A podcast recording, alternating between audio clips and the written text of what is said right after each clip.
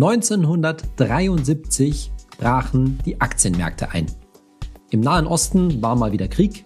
Syrien und Ägypten kämpften gegen Israel und die arabischen, Erdöl exportierenden Staaten drehten dem Westen den Ölhahn zu, zumindest zum Teil. Und dann passierte das, was man eben erwarten kann. Ein Aktienindex wie der MSCI World, der bricht ein und erholt sich acht lange Jahre nicht mehr davon, bis 1981. So, wenn man sich diese ganze Situation anschaut, Krieg, Inflation, Energiekrise. Kommt dir das irgendwie bekannt vor? Die Situation, die man in den 70er Jahren dann vorfand, nennt sich Stagflation. Stagflation, ein Mischwort aus Inflation und Stagnation, also mauem Wirtschaftswachstum. Die Frage ist natürlich, droht uns das jetzt nicht heute auch angesichts des Ukraine-Kriegs, angesichts, dass sich die Geschichte hier vielleicht wiederholen könnte? Was dafür und was dagegen spricht, gegen so eine Stagflation in diesen Tagen, das gehen wir in der heutigen Folge von meinem Podcast Geld kann's einfach mal durch. Ich bin Saidi von Finanztipp. Bei Finanztipp sind wir der Meinung, Finanzen kannst du selbst. Und wir zeigen dir wie. Ich möchte mit dir wie folgt vorgehen. Zunächst erkläre ich dir, was Stagflation eigentlich wirklich bedeutet, wie so eine Stagflation funktioniert und was damals in den 70er Jahren des 20. Jahrhunderts tatsächlich vorgefallen ist. Und dann sprechen wir ihm drüber, Pro und Contra wägen ab, was spricht dafür und was spricht dagegen, dass das heute ebenfalls die gleiche Situation ist und uns das Gleiche bevorsteht. Und dann kommen wir, und das wird dich wahrscheinlich am meisten interessieren, dazu, wie du dich eigentlich gegen so eine Stagflation wappnen kannst, was du da machen kannst, welche Chancen sich dir da bieten und was vielleicht auch nicht möglich ist. Wie gesagt, Stagflation, so ein Kunstwort, zusammengesetzt aus Stagnation und Inflation. Und das Besondere dabei ist ja, dass man grundsätzlich erwarten würde, dass eine Zeit von ja, wirtschaftlichem Niedergang, eventuell auch einer Rezession, also der Stagnationsanteil, dass der nicht besonders von steigenden Preisen begleitet ist, sondern in so einer Phase würde man eher sagen, dass die Preise nicht stark steigen oder sogar eventuell deflationäre Tendenzen haben, also dass die Preise mal sinken. Das hat man zuletzt beim Einsetzen von Corona im Jahr 2020 beobachtet, dass da, sagen wir vorsichtig mal, die Preise nicht gestiegen sind und in manchen Fällen sogar gefallen sind. Aber das Besondere eben an der Stagflation ist eben, dass es schlecht läuft bei der Wirtschaft und dass gleichzeitig die Preise steigen. Das heißt, in dem Fall jetzt in den 70er Jahren bedingt durch diesen Ölschock, durch diese Ölkrise, eine Energiekrise, gingen die Preise nach oben und gleichzeitig wurde das Wirtschaftswachstum eben sehr stark gedämpft. Und wenn das Wirtschaftswachstum, wenn es dann nicht gut läuft und gleichzeitig die Preise so steigen, dann geraten ganz schnell Unternehmen in Schwierigkeiten, weil nämlich deren Kosten, deren Produktionskosten ziemlich stark steigen und dann müssen die anfangen zu sparen. Und das führt in vielen Fällen dann zu Entlassungen. Und entsprechend steigt dann die Arbeitslosigkeit als nächstes. Und wenn die Arbeitslosigkeit steigt, dann gehen in aller Regel die Einkommen der Konsumenten zurück, der Verbraucherinnen und Verbraucher, und dann lässt der Konsum nach, was wiederum zu schlechteren Ergebnissen, schlecht sinkenden Gewinnen, sinkendem Umsatz bei den Unternehmen führt und die Krise noch weiter verschärft. Und gleichzeitig kann es eben sein, dass durch die steigende Inflation, dass dann Lohnsteigerungen auf Seiten der Arbeitnehmerinnen und Arbeitnehmer durchgesetzt werden, zum Beispiel durch die Gewerkschaften. Und das führt dann in eine sogenannte Lohnpreisspirale. Und das sind halt zwei Entwicklungen, die sich wirklich quasi diametral gegenüberstehen. Einerseits steigen die Kosten und die Einkommen treiben das weiter an und gleichzeitig aber lässt womöglich der Konsum nach, die Arbeitslosigkeit geht rauf. Also quasi das Schlechteste aus beiden Welten, könnte man sagen.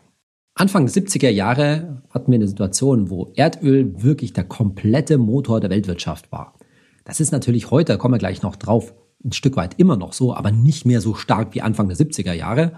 Und so war es 1973 so, dass ja quasi anlässlich des Yom Kippur-Kriegs, also dieses Kriegs, der zwischen Israel und Syrien und Ägypten stattfand, dass eben eine ganze Reihe von arabischen Erdöl exportierenden Staaten ja, ihre Fördermenge zurückgefahren haben, und zwar gerade mal so um Größenordnung fünf Prozent.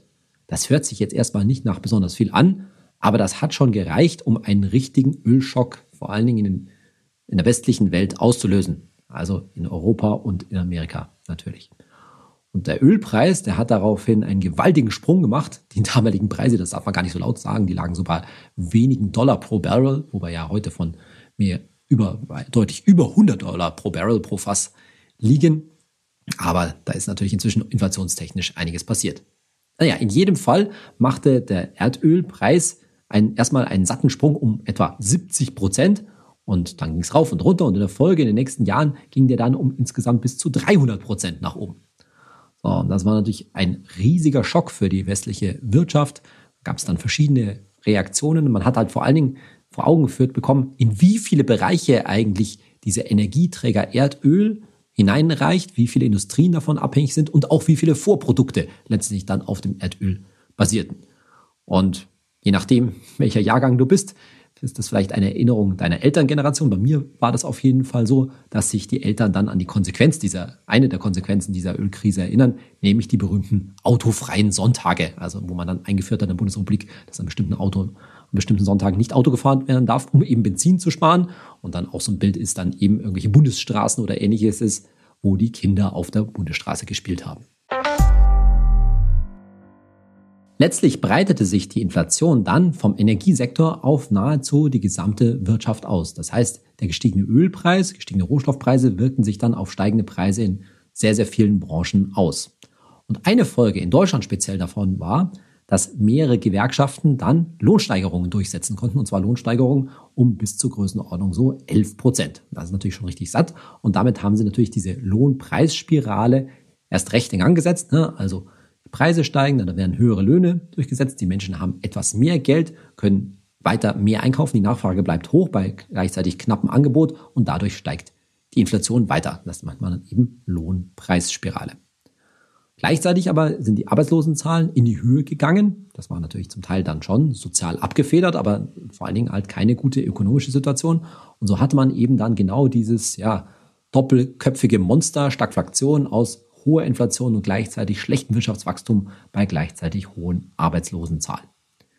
Diese Situation, dass der Erdölpreis dafür viele Länder letztendlich ein bestimmender Faktor war, hat auch bewusst gemacht, wie eben die Energieabhängigkeit an dieser Stelle ist und hat dann auch dazu geführt, dass man sich quasi zum ersten Mal Gedanken über alternative Energiequellen gemacht hat, aber nicht im Sinne von nachhaltigen Energien, wie man es vielleicht damals schon hätte machen können. Den Club of Rome gab es damals auch schon, sondern man hat halt nach alternativen Förderquellen gesucht, zum Beispiel im Offshore, in der Offshore-Förderung, das heißt also zum Beispiel Bohrinseln in der Nordsee.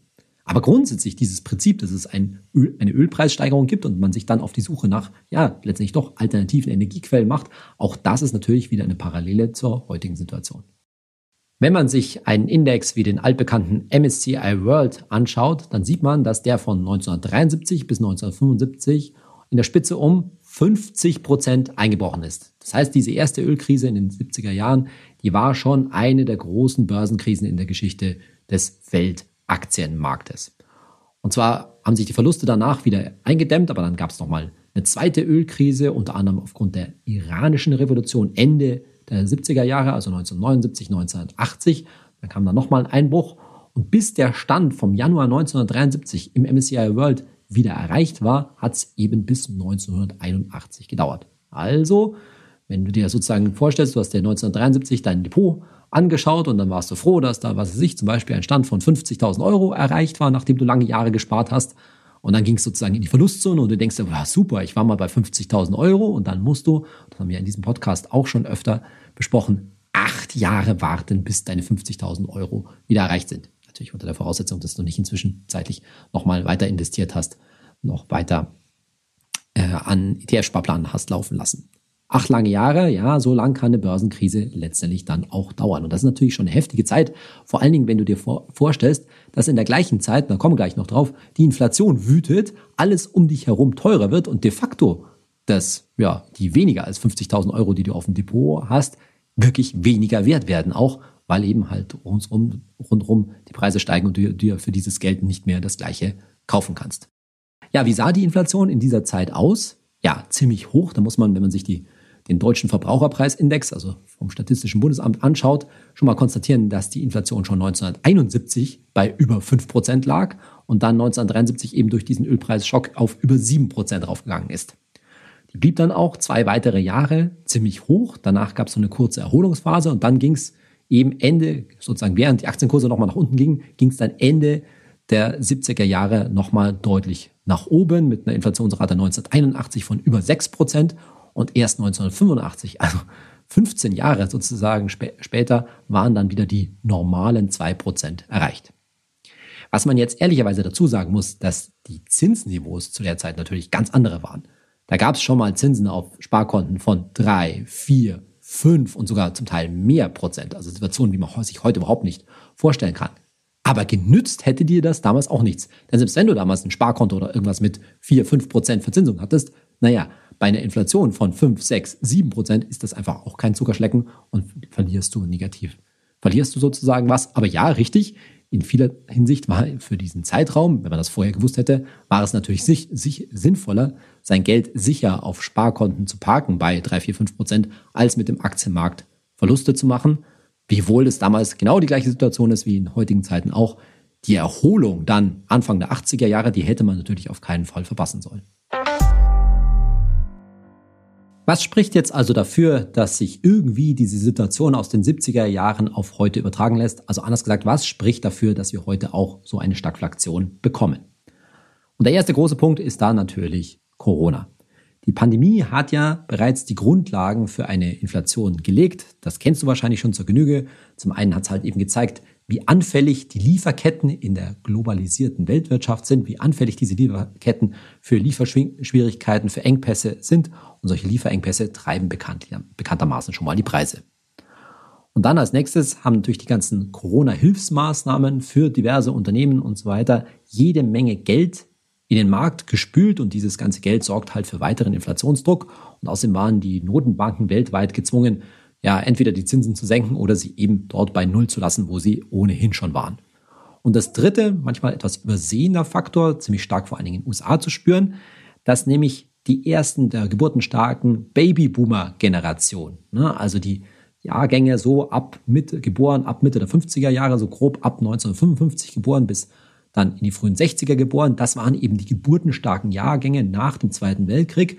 Und davon gehen jetzt die ersten in Rente, beziehungsweise sind die ersten schon während Corona so ein bisschen still und heimlich in, in Rente gegangen. In den USA zum Beispiel die Situation, dass dort ja, gibt es ja keine Kurzarbeit, sondern da sind zahlreiche, zahlreiche Leute einfach während Corona entlassen worden. Und als es dann wieder losging, die Lockdowns vorbei waren, die Wirtschaft wieder ins Rollen hätte kommen können, standen auf einmal dem Arbeitsmarkt weniger Arbeitskräfte zur Verfügung als gedacht, weil eben diese ersten Babyboomer eben einfach in Rente gegangen sind und nicht mehr arbeiten wollten, was natürlich auch daran liegt, dass es vielen in den westlichen Industrienationen von den Babyboomern finanziell gesehen ziemlich gut geht. Die können sich das schlichtweg einfach leisten. Folge aber war davon, dass es eben eine gehörige Anzahl an Arbeitskräften fehlt, in manchen Branchen, auch nicht natürlich in allen. Und das führt wiederum dazu, dass die verbliebenen Arbeitskräfte höhere Löhne durchsetzen können, was natürlich wiederum die Inflationsspirale ein Stück weit befeuert. Das zweite große Argument, das für eine Stagflation spricht, ist natürlich der Ukraine-Krieg. Und wir könnten jetzt lang und breit über die Energieversorgung in Deutschland sprechen, das ganze Thema Erdgas, aber das will ich kurz mal beiseite lassen, sondern den Blick darauf lenken, auch kein Geheimnis, dass sowohl Russland als auch die Ukraine natürlich sehr große Rohstofflieferanten sind, sowohl bei Agrarprodukten, also Weizen, Soja oder auch Sonnenblumenkerne und dann eben auch diverse ja, Metalle, Rohstoffe wie zum Beispiel Aluminium, Nickel oder Palladium, was zum Beispiel in der ganzen Elektronikindustrie ziemlich wichtig ist. Aber es geht halt am Ende dann doch immer stark ums Öl und diese Unsicherheit dem, auf den Märkten, da reden wir gleich noch mal genauer drüber, diese Unsicherheit auf den Märkten und der steigende Ölpreis, der wird uns an vielen Stellen erst noch vorführen, wo auch heutzutage noch Erdöl überall gebraucht wird. Der Finanznewsletter Finemize, der hat das sehr schön formuliert, dass nämlich das Erdöl drinsteckt, sowohl in dem Aspirin, das vielleicht der ein oder andere Club- und Diskothekenbesucher dieser Tage post-Corona zum ersten Mal wieder nimmt, um sich einen Kater, um gegen seinen Kater vorzugehen. Also steckt im Aspirin drin, als auch in so manchen bevorzugten Laufschuh, so manchen bevorzugten Sneaker. Und das heißt, die Auswirkungen der Erdölpreissteigerung, die werden wir erst an verschiedenen Stellen überhaupt erst zu sehen bekommen. Das offensichtlichste Beispiel, das wir jetzt schon zu sehen bekommen, sind natürlich die Benzinpreise, also die Tanke, an der wir ständig vorbeifahren. Aber ganz abgesehen von der Tanke wird es wahrscheinlich auch noch einen weiteren Bereich nur mal als Beispiel erwischen, nämlich das Thema Autos. Vielleicht hast du schon gehört, dass an verschiedenen Produktionsstätten, bei VW, bei BMW unter anderem, ja, die Bänder stillstehen oder stillgestanden sind, weil dort eben wichtige Teile aus der Ukraine namens Kabelbäumen fehlen. Aber es geht natürlich noch weiter, weiter hinaus. Und zwar werden die Preise nicht nur bei Verbrenner, Verbrennermotoren wahrscheinlich ansteigen, sondern auch Elektroautos sind von dieser Rohstoffknappheit betroffen, denn Batterien, da fehlen jetzt auch zum Beispiel wichtige Rohstoffe beziehungsweise haben sich schlichtweg dort deutlich verteuert. Also auch da wird spannend zu sehen sein, wie die Inflation letztendlich wahrscheinlich etwas mittelfristig bei den Automobilpreisen, bei den Kfz-Preisen zuschlägt. Und das dritte große Argument, das für eine Stagflation spricht, ist die Situation, in die die Notenbanken und insbesondere die Europäische Zentralbank, die EZB, steckt. Die stecken nämlich alle ganz schön in der Tinte. Denn auf der einen Seite müssten sie natürlich etwas gegen die Inflation tun und das typische Mittel ist da natürlich die Leitzinsen zu erhöhen. Jetzt hat die Europäische Zentralbank gerade gesagt, dass sie die bekannten Anleihekäufe, also dieses sogenannte Quantitative Easing, ein Stück weit zurückfahren will. Das heißt, auch über diese Anleihekäufe wird, wird letztendlich Geld in den Markt gepumpt. Das wollen sie ein bisschen zurückfahren. Aber von Leitzinsen Leitzinserhöhung war da jetzt zunächst mal noch nicht die Rede und ist ja eigentlich bei der EZB erst überhaupt für 2023 vorgesehen. Warum ist da der Druck so hoch, die Leitzinsen zu erhöhen? Naja, wenn die Notenbank die Leitzinsen erhöht, dann werden insgesamt Kredite teurer und es werden wahrscheinlich weniger Kredite vergeben und damit entsteht weniger neues Geld, was etwas Inflationsdruck rausnimmt. Und diese potenziellen Zinserhöhungen, die hängen aber wie ein Damoklesschwert über den Börsen, über den Aktienmärkten. Denn, auch das haben wir, glaube ich, jetzt schon öfter mal angesprochen, so Zinserhöhungen, das ist eigentlich gar nicht toll für Aktien. Das ist wie Gift für Aktien. Warum? Weil dann verschiedene, vor allen Dingen auch große, ja nicht so risikofreudige Anleger, teilweise aus risikobehafteten Papieren, wie es Aktien halt nun mal sind, rausgehen und ein Stück weit ihr Geld wieder in dann ein bisschen besser rentierende Zinspapiere, also da, wo es wieder ein bisschen Zinsen gibt, dahin wandern. Das heißt, die verkaufen Aktien und wenn dann die ersten Aktien verkaufen, dann kann das auch mal eine Verkaufswelle auslösen. Deshalb historisch gesehen nicht immer, das sind immer alles keine ja, starren Gesetze, könnte man sagen, aber Umfeld von steigenden Zinsen ist meistens erstmal gar nicht gut für den Aktienmarkt, zumindest mal kurzfristig. Und auf der anderen Seite, ich habe ja gesagt, die Notenbanken Banken sitzen in der Tinte, ist natürlich jetzt die Wirtschaft erstens schon mal durch Corona und jetzt auch noch durch die ganze Rohstoffsituation, durch den Krieg ja relativ angeschlagen, die ist labil. Die Unternehmen haben zum Teil ja, haben Lieferengpässe, können nicht mehr produzieren oder haben enorm gestiegene Produktionskosten. Und gerade in so einer labilen Situation, da möchte man halt eigentlich nicht, dass die Zinsen steigen und die Notenbanken dadurch sozusagen die gerade mal sich aufrappelnde Wirtschaft post-Corona abschießen. Warum schießen die ab, wenn die die Zinsen erhöhen? Naja, weil dann eben, wie gesagt, Kredite teurer werden und auch Kredite für Unternehmen teurer werden. Die müssen für neue Kredite dann höhere Zinsen bezahlen. Und das können sie sich eventuell weniger oder auch gar nicht leisten. Das heißt, die Unternehmen kommen nicht so leicht an neues Geld, können weniger investieren und überhaupt haben dann vielleicht einige ja schon ziemlich verschuldete Unternehmen das Problem, überhaupt flüssig zu bleiben. Das heißt, das kann sie auch an den Rand ihrer Existenz äh, führen.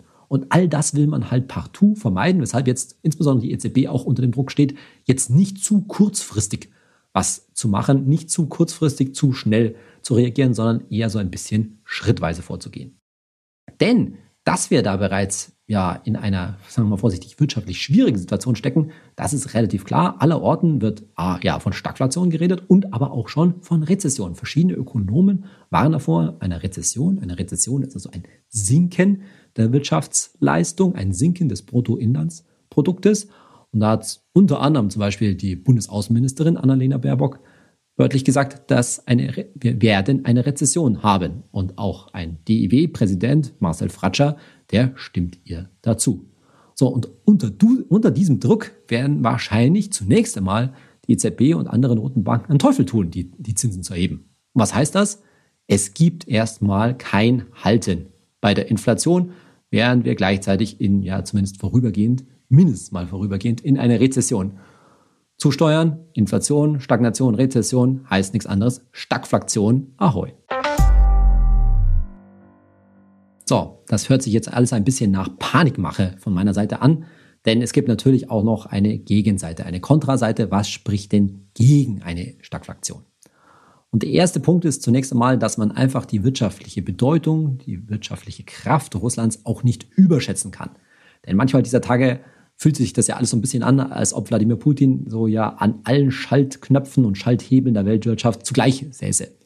Ja, Russlands Bedeutung als Rohstofflieferant, die ist schon groß und darf man auch nicht unterschätzen. Aber ansonsten ist jetzt der Ausfall der russischen Wirtschaft in der Weltwirtschaft jetzt nicht so stark zu bespüren. Denn das hätte ja bereits zu größeren Verwerfungen, was das angeht, kommen müssen, da ja wirklich zu großen Teilen die russische Wirtschaft schon von der Weltwirtschaft abgekoppelt ist kannst du das vielleicht am besten daran vorstellen, dass wenn man jetzt einen weltweiten Aktienindex, einen echten All-World ETF bzw. Index nimmt, wie zum Beispiel den ACWI, den All Countries World Index, dann haben russische Aktien daran gerade mal einen Anteil von so 0,3 bis 0,4, beziehungsweise hatten daran, denn mittlerweile sind ja russische Aktien aus solchen Indizes rausgeflogen, weil sie de facto nicht mehr handelbar sind. Also da muss man die Kirche schon mal ein Stück weit im Dorf lassen.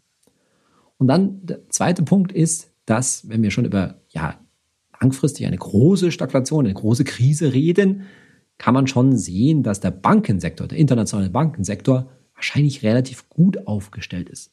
Zwar gibt es einzelne Kreditinstitute, zum Beispiel die Unicredit in Italien oder die Raiffeisenbank in Österreich oder auch die Société Générale in Frankreich, die haben relativ viele russische Kredite im Portfolio und müssen natürlich jetzt darum bangen, dass sie ihr Geld nicht wieder bekommen. Aber insgesamt, so gehen verschiedene Experten, Analysten davon aus, ist der Bankensektor gerade deshalb, weil man halt nach der Finanzkrise 2008 schon ein paar Reformen eingeführt hat, also die Banken zum Beispiel mehr Eigenkapital vorhalten müssen, dass das jetzt nicht so schnell zu einem Dominoeffekt führt, dass da jetzt also reihenweise auf einmal Banken umfallen. Und das ist schon wichtig, denn das war ja immer wieder in vergangenen Finanzkrisen und vor allen Dingen eben 2007, 2008 der Fall, dass vor allen Dingen vom Bankensektor dann die große Gefahr ausgeht, wenn zum Beispiel irgendwelche Kredite nicht mehr bedient werden können, wenn Wirtschaftsteilnehmer, egal ob jetzt Unternehmen oder auch größere Staaten, zahlungsunfähig werden. Und der dritte und wichtigste Punkt, der ein Stück weit gegen Stagflation spricht, ist das Thema Psychologie und Unsicherheit.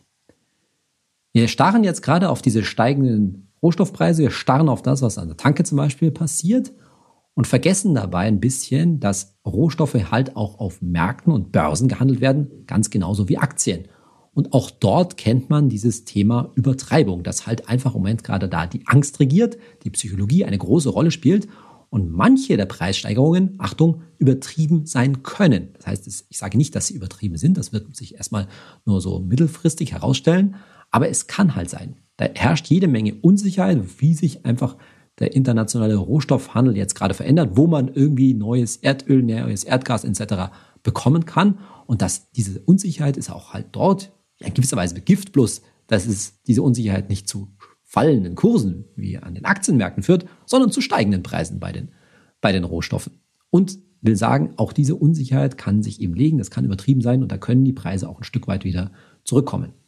Zum Beispiel ist der Harvard-Ökonom Kenneth Rogoff der Meinung, dass es schon der Ausweitung des Konflikts bedarf, also der Ausweitung zu einem richtig großen Krieg, damit so richtig Panik an den Rohstoffmärkten dann erst kommt. Und diese Psychologie, die darf man eben nicht unterschätzen, dass man sich auch vorstellen kann, ja, manche, zum Beispiel Benzinpreise oder andere, die können halt im Moment einfach nicht mehr fair bewertet sein. Das ist schon eine Frage. Ich frage jetzt natürlich, worin man das in so einer Extremsituation auch misst. Aber es ist durchaus denkbar, und ich sage nicht, dass das Notwendige passieren kann. Ich sage nur, es gibt diese Möglichkeit, dass es sich auch ein Stück weit wieder einpendelt und manche Rohstoffpreise, und das sieht man in den letzten Tagen auch immer dann, wenn es ein bisschen gute Neuigkeiten über den Krieg gibt, wenn dann die Rohstoffpreise zum Teil wieder ein Stück weit zurückkommen.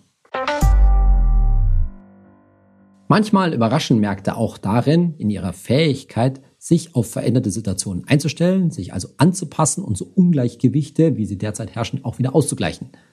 Normalerweise ist da halt der große Ausgleichsfaktor der hohe Preis. Das heißt also, wenn das Angebot knapp ist und die Nachfrage hoch ist, dann geht eben der Preis hoch. So ist es dann in der ökonomischen Theorie und daraufhin aufgrund der hohen Preise soll dann eben die Nachfrage auch abnehmen und sich langsam wieder ein Gleichgewicht bilden, bis das Angebot dann eben mit der Nachfrage wieder gleichgezogen hat. Aber manchmal geht es auch gar nicht um so abstrakte theoretische Mechanismen, die ja durchaus wirken können, sondern manchmal geht es auch um Verhaltensänderungen von dir und mir, von uns Verbraucherinnen und Verbrauchern, nämlich zum Beispiel beim Heizen. Da geht, und zwar nicht nur das, dass wir jetzt irgendwie einfach, solange es noch kalt ist, etwa ein Stück weit weniger heizen. Das ist dieses Frieren für den Frieden, was gerade die Runde macht. Sondern dass wir uns vielleicht alle ein bisschen daran erinnern, wie man vor allen Dingen auch mal richtig heizt. Ne? Also diese ganz alten Regeln zum Beispiel, dass man halt Stoßlüften soll und nicht das Fenster kippen soll.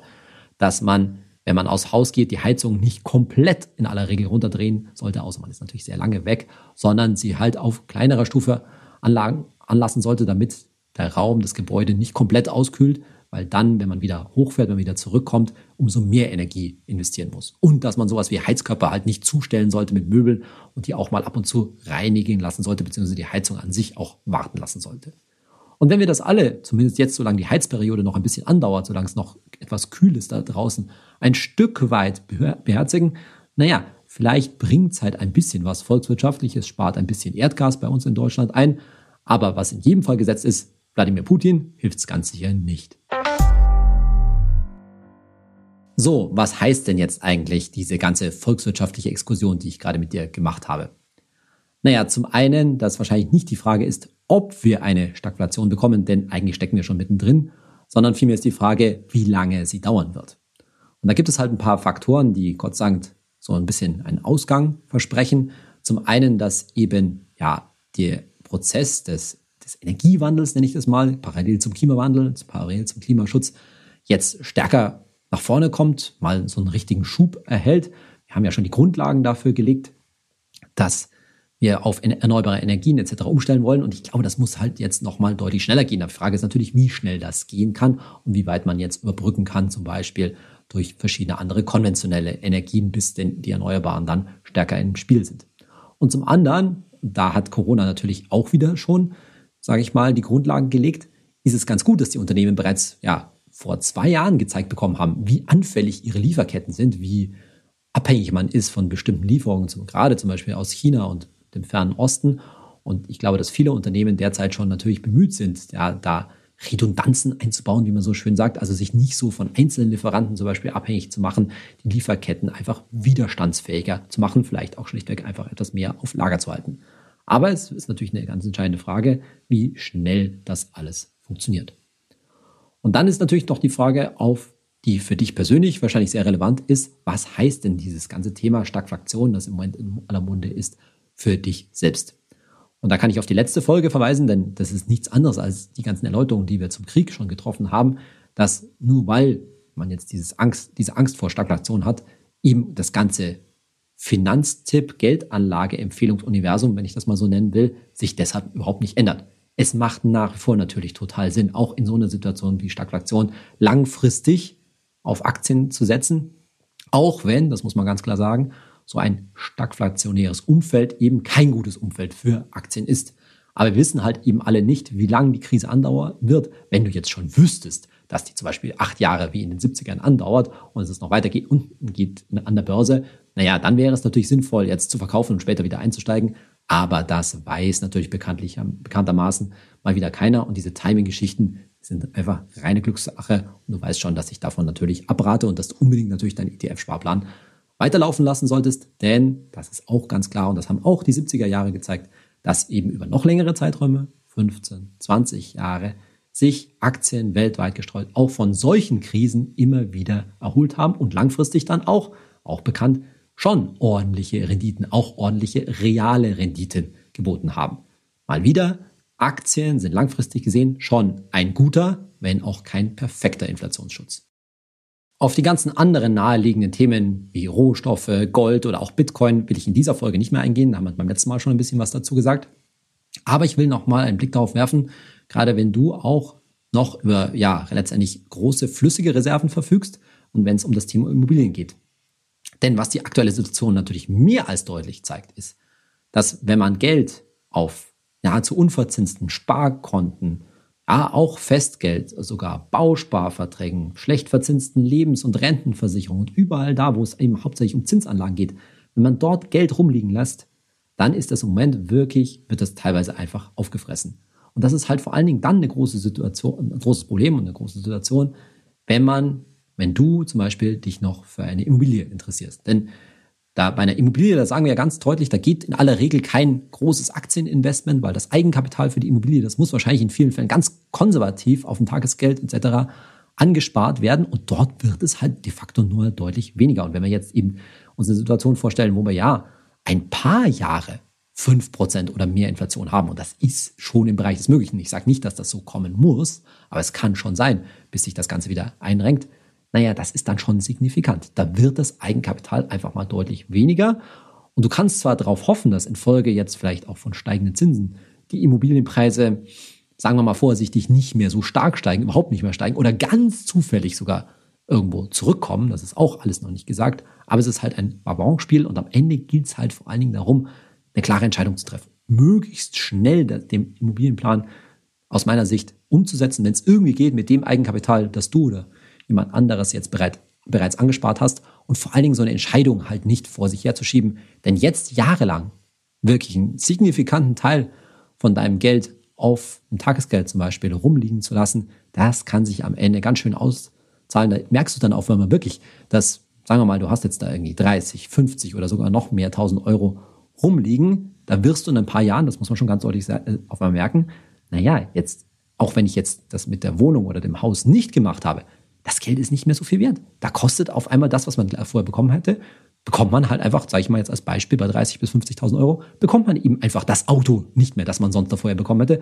weil dieses Auto jetzt auf einmal 60.000 Euro und mehr kostet. Und das ist dann ein relativ normaler Preis für ein normales Auto.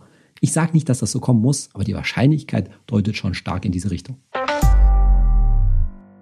Jetzt habe ich dir auch heute wieder viel erzählt über den Krieg, über Stagflation und die ganze Krise, die, vor uns, äh, die wir vor uns haben. Deswegen fällt auch heute wieder die Kategorie Hey Saidi weg. Ich werde auch nächste Woche wieder entscheiden, ob es wieder Anlass gibt zu einer ja letztendlich aktuellen Folge, die sich irgendwie mit der aktuellen wirtschaftlichen Situation beschäftigt oder ob wir zu unserem normalen Programm, zum Beispiel zum ganzen Immobilienthema, zurückkehren. In jedem Fall hoffe ich, dir hat die heutige Folge gefallen du hast etwas mitnehmen können. Dann lass mir doch eine gute Bewertung für meinen Podcast Geld ganz einfach da, egal wo du ihn gerade hörst, bei Apple, Spotify oder wo auch immer. Und ich freue mich, wenn du nächste Woche wieder zuhörst. Bis dann, dein Saidi.